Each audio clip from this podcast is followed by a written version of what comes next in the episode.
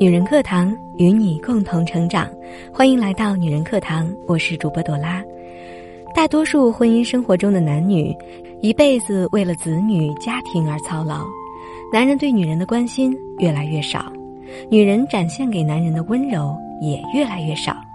到最后也搞不清是为了爱而在一起，还是为了婚姻在生活。你呢？结婚之后有多久没有像恋爱时候一样撒娇了呢？今天节目中，我们要告诉你的是，好的婚姻是可以让你撒娇的。作者文长长。接下来走入我们今天的故事。前几天跟朋友出去吃饭，当时我手里正拿着一个冰淇淋在吃，迎面走来一对中年夫妻，看着我手中的冰淇淋，妻子声音超级甜的对丈夫说了句：“老公，我也想吃那个冰淇淋。”因为我们正好逆着走。擦肩而过的时候，他的那句话刚好落在我和朋友耳中，我和朋友相视一笑。但故事并没有这么结束，在我和朋友继续往前走的时候，她的丈夫竟然上前喊住我们，憨厚中略带羞涩的指着我手中的冰淇淋说：“不好意思，我老婆特别喜欢你手上拿的冰淇淋，所以想请问一下，在哪里可以买到啊？”这句话说完，他还不好意思的朝我笑了笑。我很具体的告诉他，那家店在哪里，该怎么走。在搞清楚具体位置之后，他特别开心的笑着，对我连说了好几个谢谢，然后很高兴的跑到妻子旁边，还用手指着方向，大概说的也是那家店在哪里。在丈夫说完后，妻子还特别开心的对着他笑了，然后挽着他的手走了。看到这一幕的我，内心也是很甜的。扭过头，笑着对朋友说了句：“老公嫁得好，婚后还能撒个娇。”朋友十分认可我的话，顺着接了句：“不仅能撒个娇，还能像十八岁少女一样，保持着热爱一切美好事物的少女心。”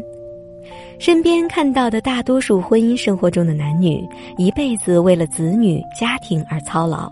男人对女人的关心越来越少，女人展现给男人的温柔也越来越少。到最后也搞不清是为了爱而在一起，还是为了婚姻在生活。所以在看到这对中年夫妻里的妻子像少女般对丈夫撒着娇，然后丈夫又非常疼惜妻子的寻找他想要吃的那家店，我内心是有片刻的柔软的。可能这才是最好的婚姻。不管两人在一起多久，男人始终疼惜女人，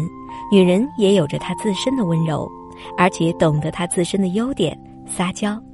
而好的婚姻就是能够让女人像个十八岁的少女一样，对着心爱的人撒娇，因为撒娇也是爱的象征。我一直觉得我姐和我姐夫的相处就是幸福婚姻的典型模样。周末的下午，我窝在家里写了一下午的稿子，我姐担心我会发霉，拉着我出去逛逛，我们就随便在家附近的超市逛了下。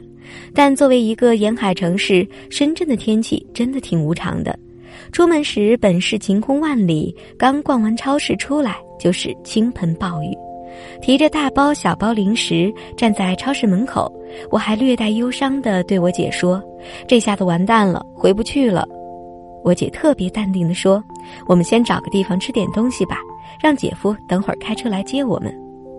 姐姐给姐夫打电话的时候，我就在旁边。姐夫没有说一句推辞的话，也没说让我们自己打车回来，就很干脆地答应了，并且在挂电话后很快就赶到了。姐夫来的时候开的是姐姐白色的车，因为暴风雨来得挺猛烈的，路边有些许积水，车子压过去会水花四溅。姐姐略带嗔怪的语气对姐夫说：“你不要把我的车子往积水的地方开，我周五才洗的车又白洗了。”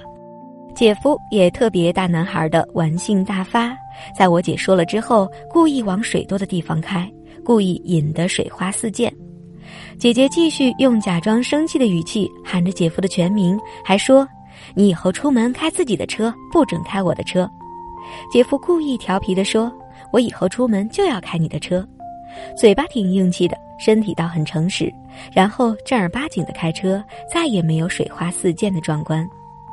姐姐和姐夫结婚快十年了，都是奔四的人了，但那天下午他俩的对话，真的觉得特别少女少男心，给我一种读书时代调皮男生为了引起女生注意而故意揪女生马尾辫的感觉。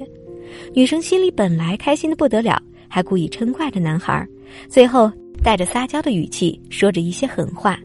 偏偏那些撒娇的话语对这个男生就是最有效。而一个女人在结婚十年还能依旧保持女孩子该有的温柔、嗔怪的神情，还能和老公撒着娇，也间接表明这段婚姻是幸福的，男人是爱她、包容她的。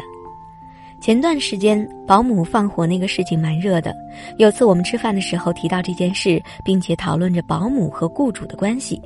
当时姐夫很直接地打断了我们的对话，还超级严肃地对我们说：“我们家还有保姆和孩子，你们再这样说下去会吓到你姐的。”听了很多爱情中的美好誓言，看过很多诗人作家写的情话，也见证了身边很多朋友甜蜜的爱情故事，但所有漂亮的情话都没有姐夫的那句“会吓到你姐的”给我的感动多。还有很多类似这样的日常，比如姐姐跟姐夫撒娇说想吃他朋友圈果园的大荔枝，姐夫虽然嘴上说着你在百果园就可以买到最好吃的荔枝，干嘛还要吃那边的，但也是很迅速的联系朋友，然后摘回来很多姐姐喜欢吃的新鲜大荔枝。姐姐平时故意找茬和姐夫开玩笑，姐夫也不生气，都乐呵呵的顺着姐姐的话。从这些也可以看出，姐姐婚后依旧能少女心十足，女孩的天真和任性依旧保留着的主要原因就是姐夫的包容和接纳。她的撒娇在姐夫眼中是可爱，她的无理取闹也会包容，甚至有时他俩会像两个大孩子一样，做着一些幼稚的事。一个女人肯对一个男人撒娇，是因为她知道他的撒娇会管用。男人懂她的示弱，会心疼，会迁就她。一个愿意撒娇向她示弱，一个偏偏肯吃这一套，这其中你来我往，透露出的就是爱。曾经微博上有一段特别火的视频，关于陈小春和应采儿的。陈小春本来很酷的，在舞台上唱着《相依为命》，表情严肃，不苟言笑。